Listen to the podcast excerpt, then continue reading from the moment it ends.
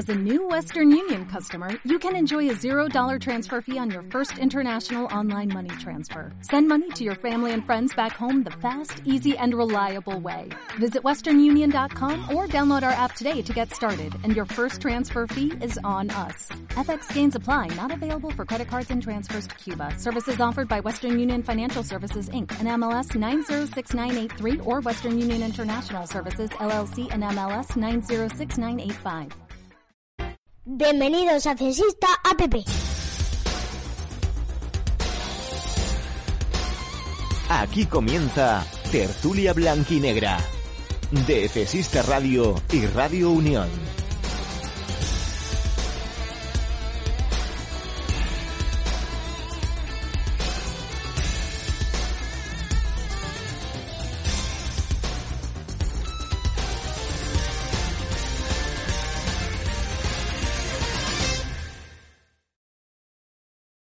Saludos, efesistas, ¿qué tal estáis? Bienvenidos una semana más a las tertulias blanquinegras. Ya sabéis, como siempre, en Efesista Radio y en Radio Unión 107.9 de la FM en una semana, como digo, en la que Cartagena perdió en Miranda de Ebro, como ya todos sabéis. Lo analizamos el pasado sábado en el Bajando el Puente y en el que el próximo fin de se enfrenta al Real Zaragoza en un partido que también supondrá la vuelta de Juan Ignacio Martínez al fin con público al estadio cartagenarista. En el día de hoy, como veis, estoy rodeado de gente que seguro que conocéis, pero no son los titulares en, la tertulia que eh, últimamente estábamos repitiéndonos demasiado y hemos decidido poner caras nuevas. Primero, compañero Tiri, ¿qué tal? ¿Cómo estás? ¿Qué tal, Denis? Muy buenas. Pues aquí estamos una semana más, ya, ya un tiempo que no me pasaba por aquí y, había, había ya un poquito de ganas de volver. Había ganas de volver, Tiri, eh, buenas noches, y también había ganas de tener de nuevo con nosotros a, una persona que en el último especial que tuvimos, a, finales de enero, nos dijo, oye, a ver si nos llamáis para otro momento que no sea en, los especiales, ¿no? Y, hoy tenemos la suerte de tener con nosotros a, Francis Moya. ¿Qué tal, Francis? ¿Cómo estás? Hola, amigos, compañeros. el placer es mío. Un placer siempre estar con, vosotros y echar un rato. A ver si nos animamos que está la semana plomiza entre la calima, el barro, la lluvia ¿Eh? Hoy, leía por Twitter, que te dicen en 2019, oye, eh, guárdate la mascarilla que después de la pandemia te va a venir bien para la dentisca de arena. Y dices, algo, algo ha fallado, ¿no? Algo, algo ha fallado que, no está, no tiene ningún sentido. Eh, saludos a todos los que estáis por ahí, Rincón de Jesús, Amara, Papelote, los de siempre, ¿no? José Guti incluso también está por ahí para, para escucharnos un ratito y para estar con nosotros. Y, y bueno, Primero de todo, Francis, quería decirte que ayer te escuché en el, en el podcast de, La Verdad, que bueno, ya lo sabéis, en ese podcast que tienen los compañeros que sobre todo están Francis y, José Otón, ¿no? Analizando la, actualidad de Cartagena y Murcia, eh, que me parece muy chulo también, eh, tengo que decirlo. Y, comentabas, ¿no? El, tema del, Cartagena, de, de, la bipolaridad, que yo creo, no sé si lo pensáis, a mí me parece que es algo ya que la jornada 31 ya no se va a corregir. Creo que es algo que, la plantilla es algo que tiene como defecto y como virtud. Sí, sí, sí. Yo hablamos un poco con, compañeros, como tú dices, en el, podcast, intentando analizar las cuestiones no fundamentales que nos, puedan llevar a explicar por qué Cartagena de Cartago aparece el Milán de Saki y en el lejos del Cartago aparece el equipo este del, de la película, ¿no? De Fernando Tejero. Vi otro día un, un meme, me pareció maravilloso en, Twitter, ¿no? Y, es que a esta altura estoy totalmente de acuerdo, muy de acuerdo contigo, Dani, a esta altura, jornada 31, eh, te puede parecer un síntoma en la jornada 7 o te puede parecer un accidente en la jornada 12. Ahora es una fotografía fija de, del estado del equipo. ¿El por qué? Se lo ha preguntado 800 eh, veces a Luis Carrión y mañana que, vuelva a comparecer el técnico de Cartagena, se lo volveremos a preguntar, pero yo creo que ni él mismo lo sabe. Decía el otro día eh, que no han, no han dado mucho halago, hemos recibido muchas flores y eso ha hecho que salgamos durmiendo a, Andúa, ¿no? que el equipo no corría. Ya bueno, eso fue el otro día, pero el día de Ibiza, el día de Málaga, eh, fue la grada, tantas salidas en las que Cartagena ha estado mal y no venía precisamente de, recibir tantos halagos, ¿no? Bueno, una cuestión de intensidad, una cuestión de falta de concentración, es, algo obvio, el Cartagena salió eh, sin concentración el otro día en Andúa, puede ser también un poco de relajación y, yo qué sé, y estas cosas por la, no sé, por la propia característica, las propias características de los jugadores, que por lo que sea se activan en casa y se desactivan fuera. Yo decía el otro día en, en la tertulia que hacemos previa al, partido anterior, si no me equivoco, en Málaga, eh, hablaba de, las consecuencias que está teniendo el, el, Cartagena fuera de casa, de la cantidad de ocasiones que está recibiendo, de que es uno de los equipos con más expected goals en contra en, fuera de casa. Eh, Tiri, evidentemente, tú que estás analizando de una forma enfermiza prácticamente lo que sucede en esta segunda vuelta y en esta Liga Smart Bank, como decía Francis, ¿tú lo ves algo esporádico, yo creo que ya es algo que, se podría denominar una, tendencia, ¿no? A ver, creo que todos lo vemos claro que ya a estas alturas de la temporada es algo que no, que no va a cambiar, como ha dicho antes Francis, es algo que, se va a mantener, digamos, de aquí al final y que la verdad que es, da un poco de pena no ver que, ver que el equipo hace, ha hecho muchas actuaciones a lo largo de la temporada, como la del otro día frente al Mirandes, en la que sale totalmente desactivado, sin intensidad en comparación con otras en las que sí ha competido fuera de casa y después ha sacado mejores o peores resultados.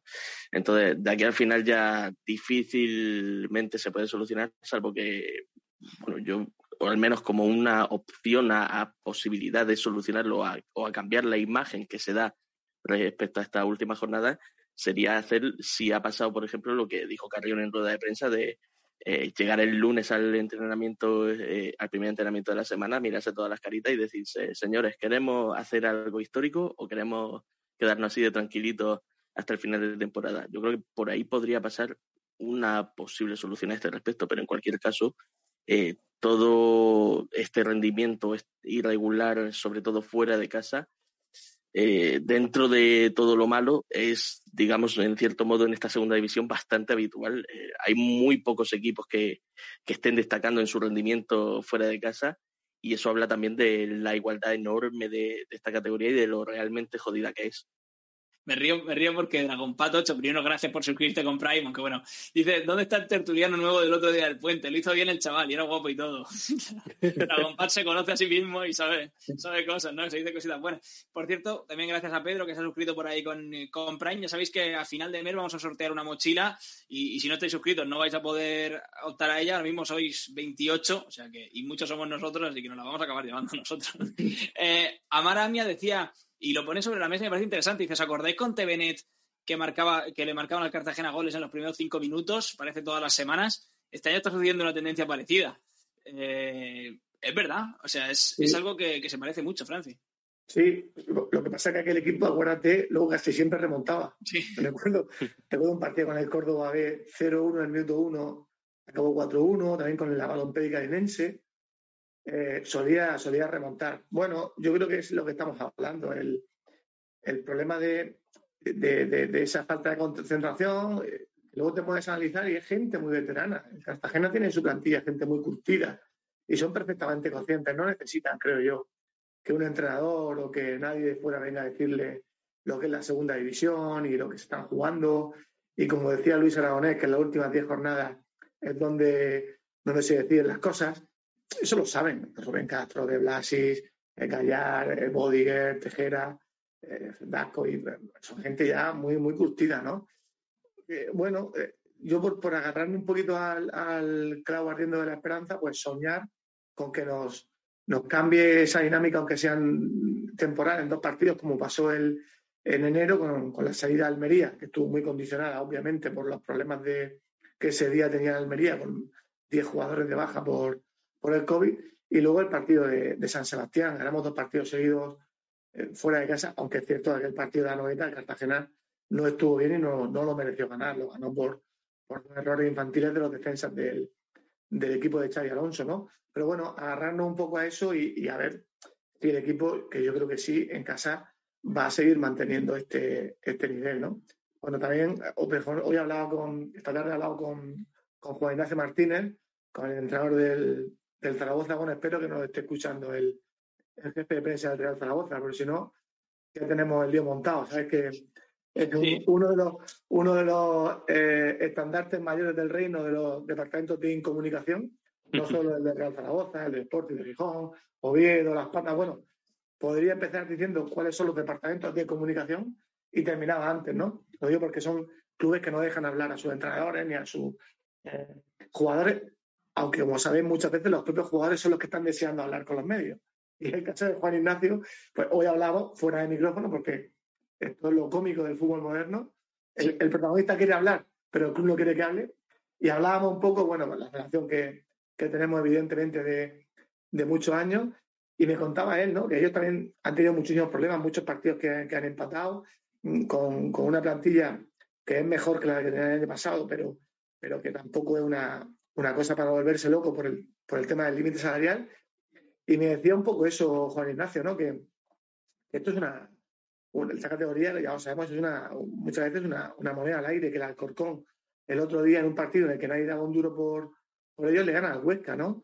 y que ellos que hace un mes, acordaos que, que Media Zaragoza pedía la cabeza de, Juan Ignacio, pues un mes después es el equipo de moda, ¿no? Después de haber sumado 12 de 12. Es un poco la segunda división. Mira, la segunda división es, es una locura, pero también yo pondría sobre la mesa un, dato que, ya sabes que soy un, loco de, las estadísticas, de las, eh, de las matemáticas, etcétera. Y, bueno, según el artículo que publicamos la semana pasada en Necesita, el Cartagena necesita 22 puntos para jugar playoff, más o menos. Y, quedan 11 partidos. Ganar 7 y empatar 1 de 11. A ver, eh, fútbol, fútbol es fútbol, pero Diri, mm, bueno. bueno, la verdad que son, son palabras mayores. ¿No, Tiri? ¿Sí? Que el, ejemplo más cercano es el del Zaragoza, que es el próximo rival. sí, claro, sí. y de repente ha ganado cuatro partidos seguidos. Sí, sí, la cosa es, la cosa es esa. Eh, lo malo del. Es que lo bueno y lo malo es. Lo bueno, que hay rachas como la del Zaragoza, y lo malo es que hay rachas eh, negativísimas como la del Corcón, que, que acaba entrando en Barrena. Y entonces hay que, hay que dar el encontrar esa buena racha en el punto, en el momento exacto de la temporada.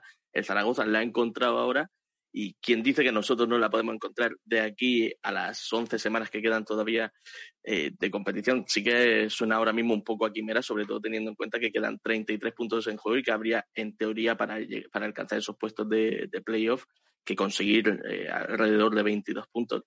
Es algo muy complicado, pero hemos visto locuras mayores, podríamos decir, eh, en esto del fútbol. Y más el fútbol. Problema. Es que, Dani, perdona, hay cinco equipos que lo tienen hecho. O sea, hay cinco, yo estoy, yo, o sea, los, cuatro, los, cuatro, primeros, por supuesto, Almería, Eibar, Valladolid y Tenerife, el Girona no, no se va a caer, el Girona para mí es un equipazo y ya ha entrado ahí. Y ya para entrar tienes que, mm, lo que todo el mundo pensamos, ¿no? Desde hace mucho tiempo, mm, eh, imaginarte que la Ponferradina se va a caer, que todos lo estamos imaginando desde hace dos o tres meses, pero no se cae. Y luego cuando se caiga, cuando se caiga, ser capaz tú de estar ahí, que no sea el Leganés, que no sea el Zaragoza, que no sea el Oviedo o que no sea Las Palmas, por ejemplo, son los equipos que están ahí cerca. Dice Amara, eh, si Zaragoza lleva goles en contra de equipo de playoff, si tuviesen un delantero como Rubén estarían en playoff. Eh, bueno, el, Zaragoza lleva cinco partidos ganados solo hace unas semanas y, ahora lleva nueve y parece que, son el, el, Milan de Saki, pero evidentemente es un equipo con sus defectos y con sus virtudes, como todo el equipo. Ha mejorado, ¿eh? en enero. Ha mejorado, fíjate, con dos jugadores que con los que estuvo negociando el Cartagena, con Jaume Grau y con, y con Sabín Merino. Yo creo que el mejor, no obstante, el mejor es Eugenio Valderrama, la ya no solo hizo un partido eh, espléndido. Bueno, si, si entra esa jugada de Rabona que habéis visto, es el gol del año. Eh, es un jugador mm, muy bueno y el equipo ha mejorado bastante. ¿eh? Ha mejorado bastante. De todas formas, a Eugeni le ha costado un poco entrar porque estaba siendo el titularísimo Jaume Grau y ahora, por desgracia para el Zaragoza, se ha caído Jaume Grau por el problema que ha tenido con la taquicardia que ayer volvió a entrenar, pero sin embargo ha anunciado ya el Zaragoza que, lo van a tener que operar el viernes. O sea que baja importante porque estaba siendo titularísimo en el centro del campo del Zaragoza. Ese jugador estuvo tanto, tanto él como Ontiveros, sabéis que está en una estuvo el Cartagena negociando, bueno, antes de venir Cristóforo era, la primera opción. Y es un jugador muy bueno. Ha tenido mala suerte el chico con este tema de la taquicardia, pero ha, ha mejorado mucho al Zaragoza ahí en el centro del campo Zapatero ha sido un, gran futbolista, pero yo creo que ya no está para, para muchos trotes. Y Valentín Bada es un jugador también irregular y yo creo que ahí ya me, eh, ya me grado con, con Eugeni, con Eugeni, más luego la entrada de Saín Merino. No sé, ha activado toda esa zona del equipo y, como la defensa, como bien dices tú, ya estaba funcionando, como es un equipo que atrás es más o menos sólido, pues al final el Zaragoza yo creo que es un equipo que puede estar, ¿eh? es un equipo que puede estar, además con el factor de la romareda, que lo hablaba también hoy con Juan Ignacio, cuando las cosas van mal es una auténtica eh, carga pesada, una losa, ¿no?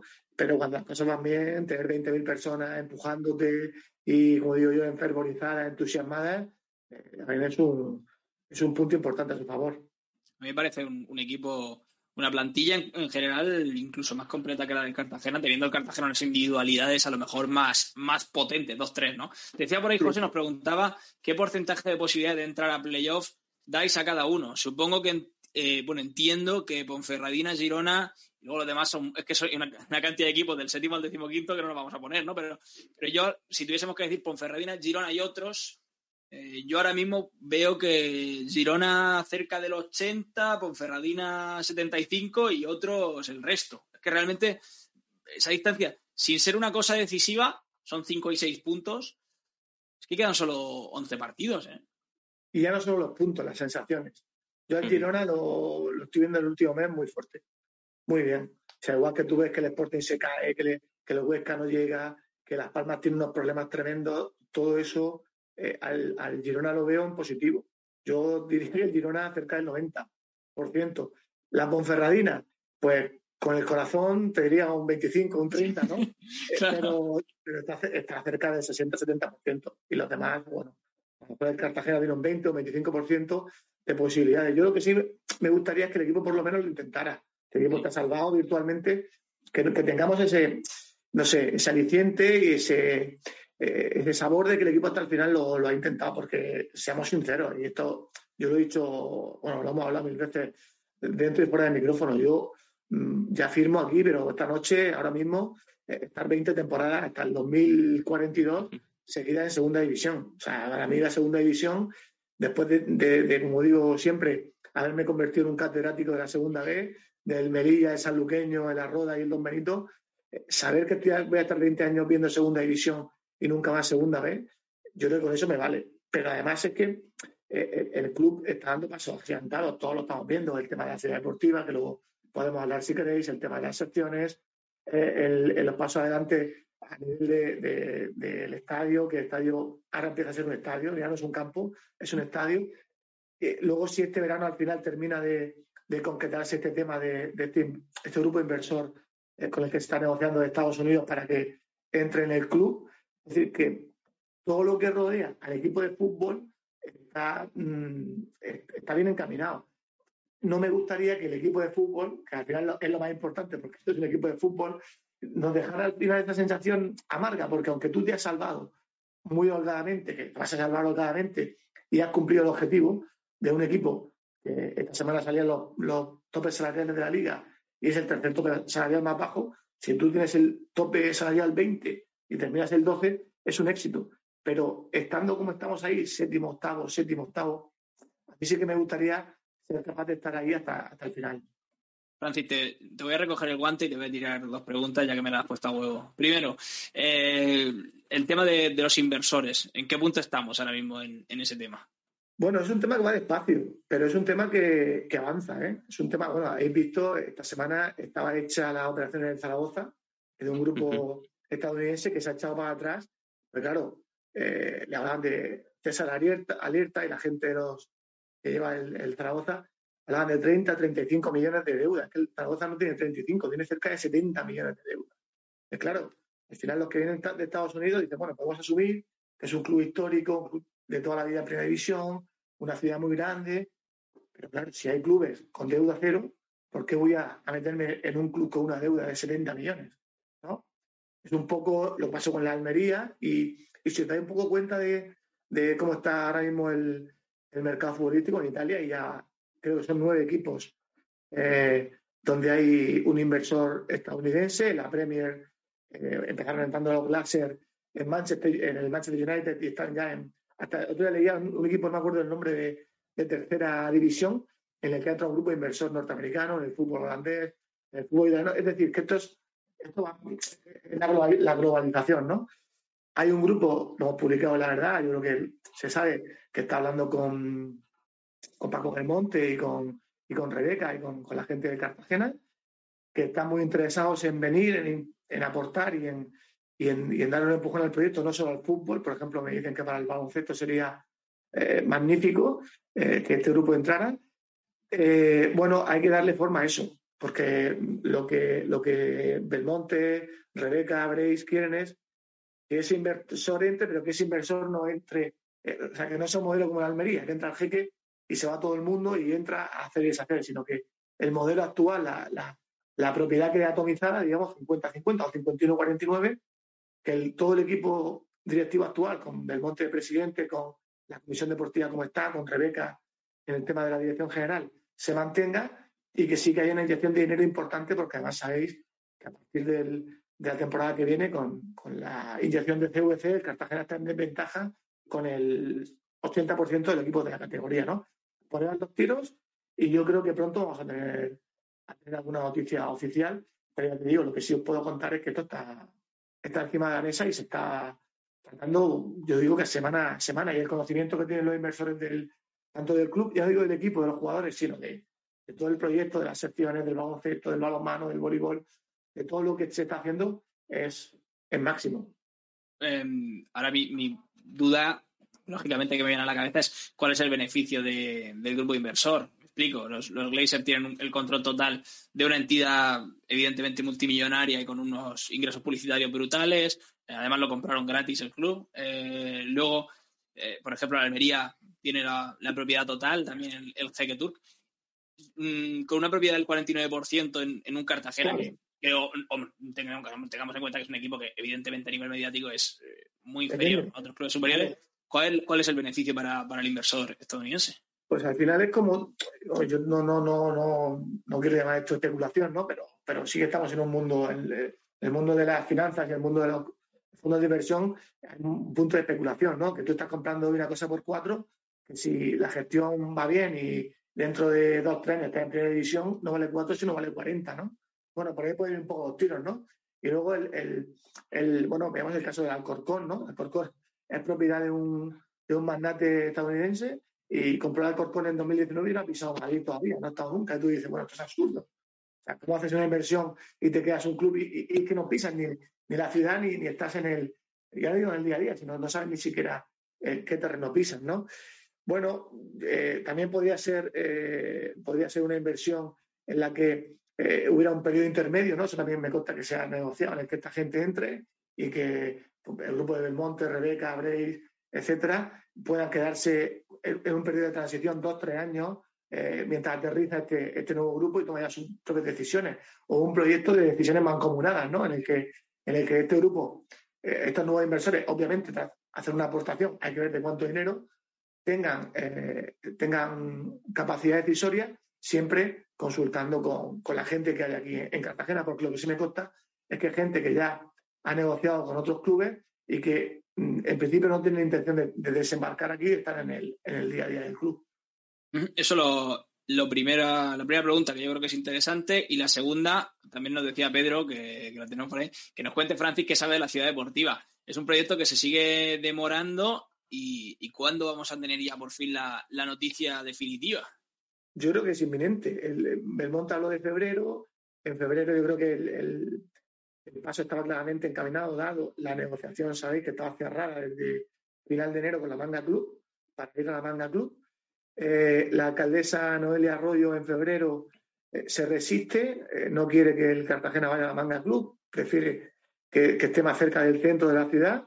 El Belmonte lo que le, lo que le, hace ver es que a la Manga Club va a ir el, el primer equipo, el filial y el juvenil, que la idea es que todos los niños, todos los padres, evidentemente no es lo mismo eh, mover a, un profesional que mover a todos los niños, no van a ir a la manga, sino que la idea es que se mezclen entre Ciudad Jardín y el campo de San Antón, pero la alcaldesa sí que intenta, bueno, eh, eh, hacerle ver que, puede haber algún tipo de, algunos terrenos en la zona del hospital de, Santa Lucía, en la salida donde está el parque de la media legua, incluso cerca de Molinos Marfagones, y entonces se ralentiza todo.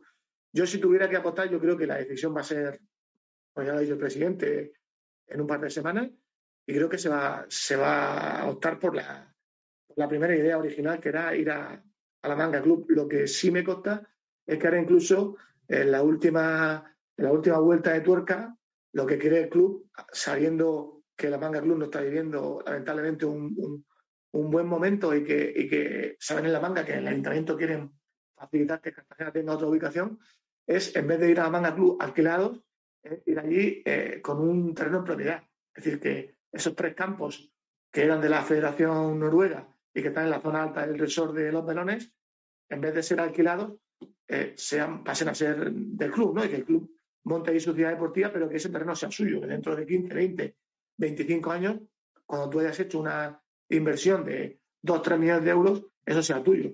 Luego cambiaría mucho las cosas porque sabemos, además, que aquel suelo es un suelo caro, es el, el, metro cuadrado más caro del municipio, el, de, el del suelo de la Manga Club. Hombre, es, una mm, dinámica totalmente diferente, ¿no? Es un, el no, no, al final tener que devolver algo cuando te ha gastado un dinero allí, pues parecía una cosa, un negocio no muy redondo, pero evidentemente si, si te lo quedas de cara al futuro, yo creo que cambia también la, perspectiva. Es, un, escenario mm, radicalmente distinto. Yo sé que el grupo Esperia, que son los responsables de la Manga Club, no están por la labor de, de, llevar a cabo eh, esa venta, ¿no? Pero también es verdad que la situación que tiene ahora mismo la Manga Club es muy delicada. Ahora mismo el centro de fútbol está prácticamente cerrado, que si nos está escuchando la gente de Esperia, me llamarán ahora y nos tirarán de, me tirarán de la oreja porque eh, se enfadan, les gusta decir que aquello está abierto, pero basta con ir por allí para ver que, aunque está abierta la instalación, la práctica está cerrada, porque no hay equipos, no hay clubes, no hay movimiento, no hay nada. Entonces ellos también necesitan un acicate y algo que, devuelva a ese, a ese complejo de fútbol que siempre ha tenido mucha actividad un mínimo de movimiento por ahí, claro, no me compare la manga club contra el de Rubén Castro a la media legua, ¿no? Que no le bendigo. por el coche. Y la última que te quería tirar, Francis, en, en relación a, las renovaciones, ya sabemos, ya has hablado tú mismo que, que el Cartagena va a competir con un CVC con el CVC con un déficit importante con respecto a la, a la mayoría de rivales de, de, la primera, o sea, de la segunda división. De hecho, incluso si el Deportivo de La Coruña se le ocurriera subir o el Racing de Santander, pues también estaría muy por encima del, del Cartagena. ¿Sabemos algo de, posibles renovaciones, empezando por el entrenador y, acabando por alguno de los eh, futbolistas más importantes de la plantilla? Está todo muy parado. Yo cuando hemos preguntado y hemos intentado saber, la realidad es que no nos han, no nos han aclarado gran cosa. Por ejemplo, Rubén Castro era el último, el último, la última vez que hablé con él, él estaba muy, muy tranquilo en el sentido que no, tiene ninguna prisa.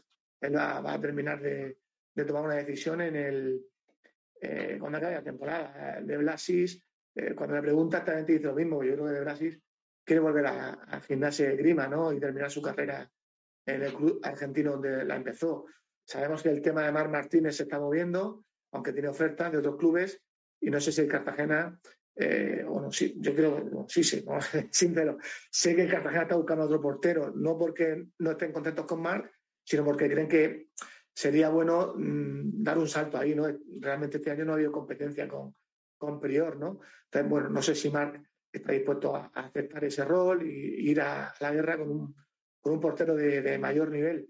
Eh, y luego lo que ya sabemos, ¿no? El tema de Pablo Vázquez que está renovado, el asunto de Luna que habrá que abordar, habrá que rescindirlo porque es un jugador con un, con un salario muy elevado que es, yo creo que el gran fiasco de, de, la temporada junto con, con Andy Caguaya, que, ya se fue. Y, y, bueno, yo creo que va, va, va, a depender mucho de cómo termina la historia cada vez más. No solo en Cartagena, se te cuenta en primera división, los jugadores aguantan más eh, a la hora de, renovar. Bueno, casos de, de Mbappé ¿no? y, y compañía son claros, quieren decidir su propio futuro y, y no creo que vamos a tener muchas, muchas novedades. El tema del entrenador, bueno, pues a ver qué pasa, a ver qué pasa. Yo creo que poco más se le puede exigir a, Luis Carrión en el sentido de que el año pasado vino eh, a, un equipo que era prácticamente carne de, descenso y lo salvó. Y este año, pues, que es verdad que hay una buena plantilla, pero con sus limitaciones, yo creo que está sacando un buen rendimiento. ¿Va a renovar? No lo sé. ¿Se ha acabado un ciclo? Tampoco lo sé. El año pasado parecía bastante natural lo primero que tiene que pasar cuando termina la temporada es que él renovara. Y sin embargo, acordaos que tardó, tardó bastante, dos o tres semanas de. Cuando todos dábamos por hecho que en 48 le iba a renovar. Yo creo que también se va a ir a, un tiempo, cuando termine la temporada, eh, prudencial en el que tanto el entrenador, que seguro va a tener ofertas, como el club, eh, determinarán si, si siguen de la mano o no. Y luego hay un tema por ahí también que parece que nos hemos olvidado de él, que lo leía hoy en la opinión, si no me equivoco, y es el, tema de, de, Adalberto Carrasquilla. Pregunta también Johnny Locor por él. Em, está en Houston, por si alguien le ha perdido la pista. Parece que, uno de los futbolistas que estaba llamado a ser quizá la estrella o una de las estrellas. ¿no? aunque, puede ser una solución también para, el límite salarial del Cartagena, ¿no? En caso de, conseguir una, venta.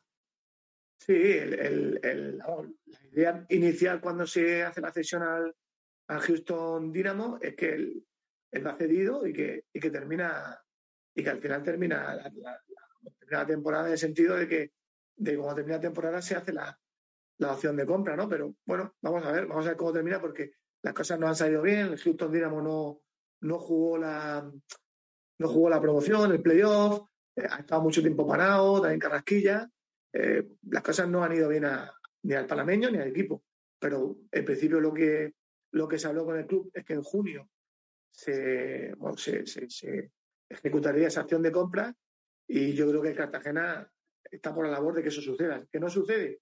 Pues habrá que, recuperarlo porque es un activo. Acordaos que se pagaron, si no recuerdo mal, hablo de cabeza, 375.000 euros por el panameño, es una cantidad importante, teniendo en cuenta que estamos en, segunda vez. Bueno, ahora tenemos el caso de Modauda, que el Ander le pide medio millón de euros y el Cartagena no termina de verlo porque es mucho dinero. Pues imaginaos esto, ¿no? Vamos a ver si es capaz de, capaz de quedarse allí. Si no, pues seguro que yo creo que también allí en la, en la MLS o en cualquier otro club europeo puede tener un mercado.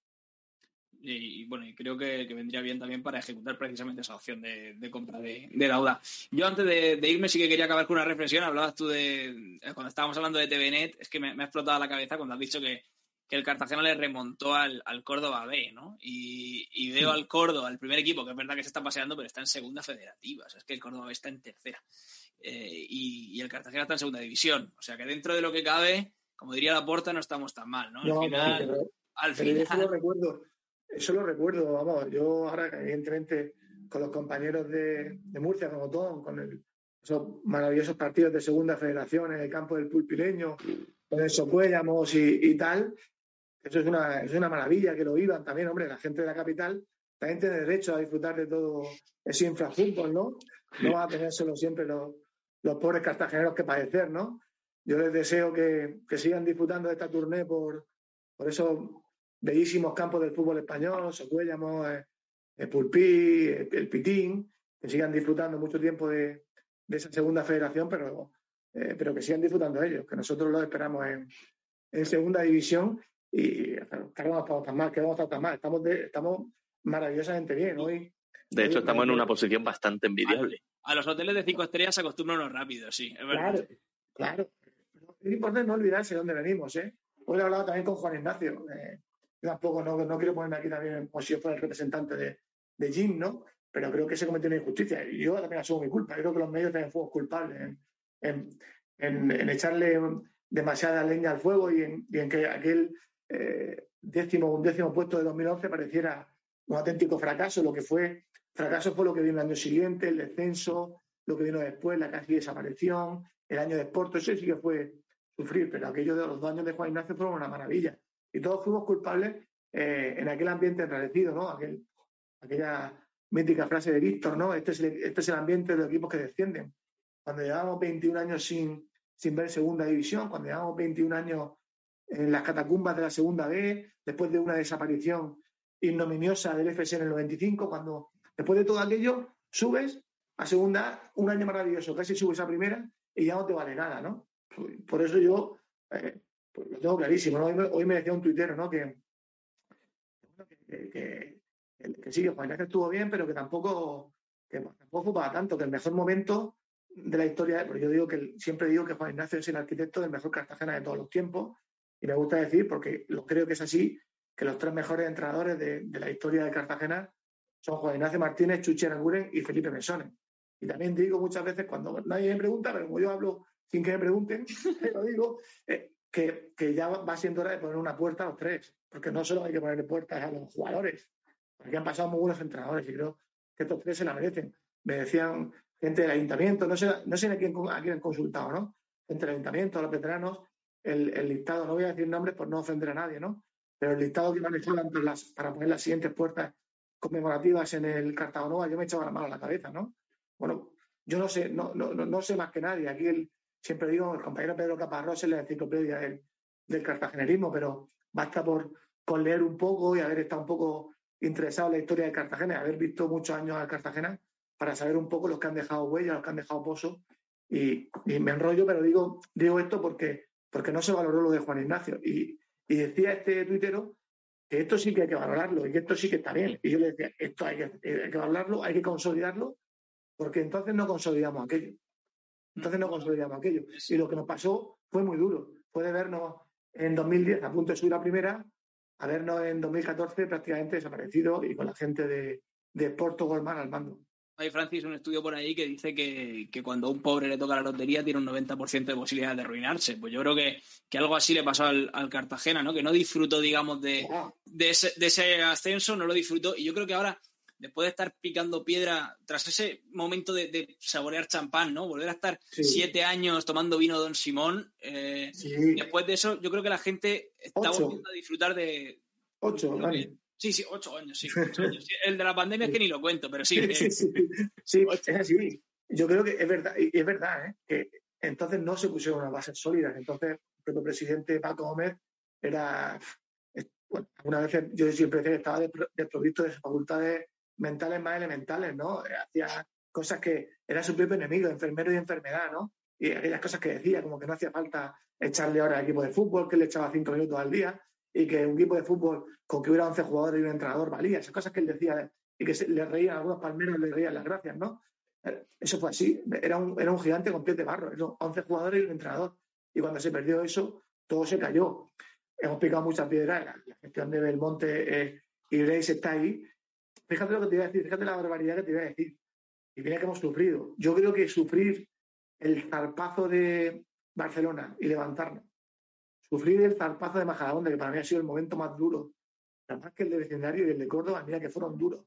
Que yo he vivido el de Majadahonda y levantarse, sufrir el zarpazo de, de Ponferrada, la marcha de Munúa, eh, todo lo que pasó cuando llegó Borja, la pandemia. Yo de todo eso, al final ha hecho que la gente valore mucho más lo que tenemos ahora mismo. Yo creo que, salvo alguna contada excepción, que todavía va al Cartagonova pensando que va a ver a Messi y a, y a Mbappé, yo creo que la gente valora mucho que ahora sí se están poniendo cimientos. Y ojalá que, que aquello que nos pasó nos sirva de lección a todos, porque yo creo que en el club las cosas sí se están haciendo bien esta vez. Y, para disfrutar, por supuesto, ese partido también el próximo sábado, ya sabéis, a partir de las 4 de la tarde, lo contaremos aquí en Efesista, como siempre, el Día del Padre, una hora muy mala, pero bueno, eh, vamos a estar viviéndolo para todos vosotros a partir de las 4 menos cuarto, como siempre, Efesista Radio y Radio Unión, 107.9 de la FM. ¿Os atrevéis con una porra, Tiri? A ver, yo, yo siempre soy el optimista en, en, todas estas porras, así que eh, voy... Uf, uf, uf, uf. No sé si tirar un contragafe o ponerme súper optimista, no sé. Pero venga, vale. Eh, vamos a decir un 3 a 1. 3 a 1. ¿Tú qué dices, Francis? 2-0. Doblete de Rubén Castro. Mira, por ahí Amara Mía dice también 2-0, 2-1 doblete de Rubén Castro. Yo voy a decir. En el día del padre tiene que aparecer nuestro padre, ¿no? Claro, que, pa que padre es el padre, ¿no? que padre es el padre. Eh, 2-1 voy a decir yo también. Has visto que yo ya me he sumado, yo esto lo odiaba, esto del padreo, de tal y cual. Era, un, auténtico, un auténtico escándalo, yo estaba ya desesperado, pero al final, como veo que no puedo con, con mi enemigo, me uno a él. Me uno a, la tontería, a la tontería esta del padreo. Pues, pues ojalá podamos disfrutar en ese, en ese partido. Recordad que si sois abonados, pues podéis traer a, hasta 10 no abonados a, a, solo 5 euros. O sea que me parece que es una promoción también interesante para. Va, pues, la cosa bien, ¿eh? Van 2.000 entradas vendidas. Yo creo que, que está bien. Eh, yo creo que va, a haber un buen ambiente. Es un día muy malo. Realmente lo normal sería que la asistencia cayera mucho sin la promoción. Pues con la promoción a ver si, si hay una buena entrada y, podemos disfrutar de, de un buen ambiente, claro que sí. Lo dicho, nos vemos el, próximo eh, sábado, perdón, a partir de las 4 menos tarde, 4 de la tarde, jolín, ¿cómo estoy? A partir de las 4 de la tarde eh, lo, comentaremos ya, son muchas horas ya, son las 11 de la noche. lo comentaremos, como siempre, en Efesista Radio, ya sabéis, y Radio Unión en la 107.9 de la FM. Y lo que siempre os digo, si os lo habéis pasado la mitad de bien que me lo he pasado yo, seguro que nos escucháis entonces. Soy Dani y Josemi, dale al rock.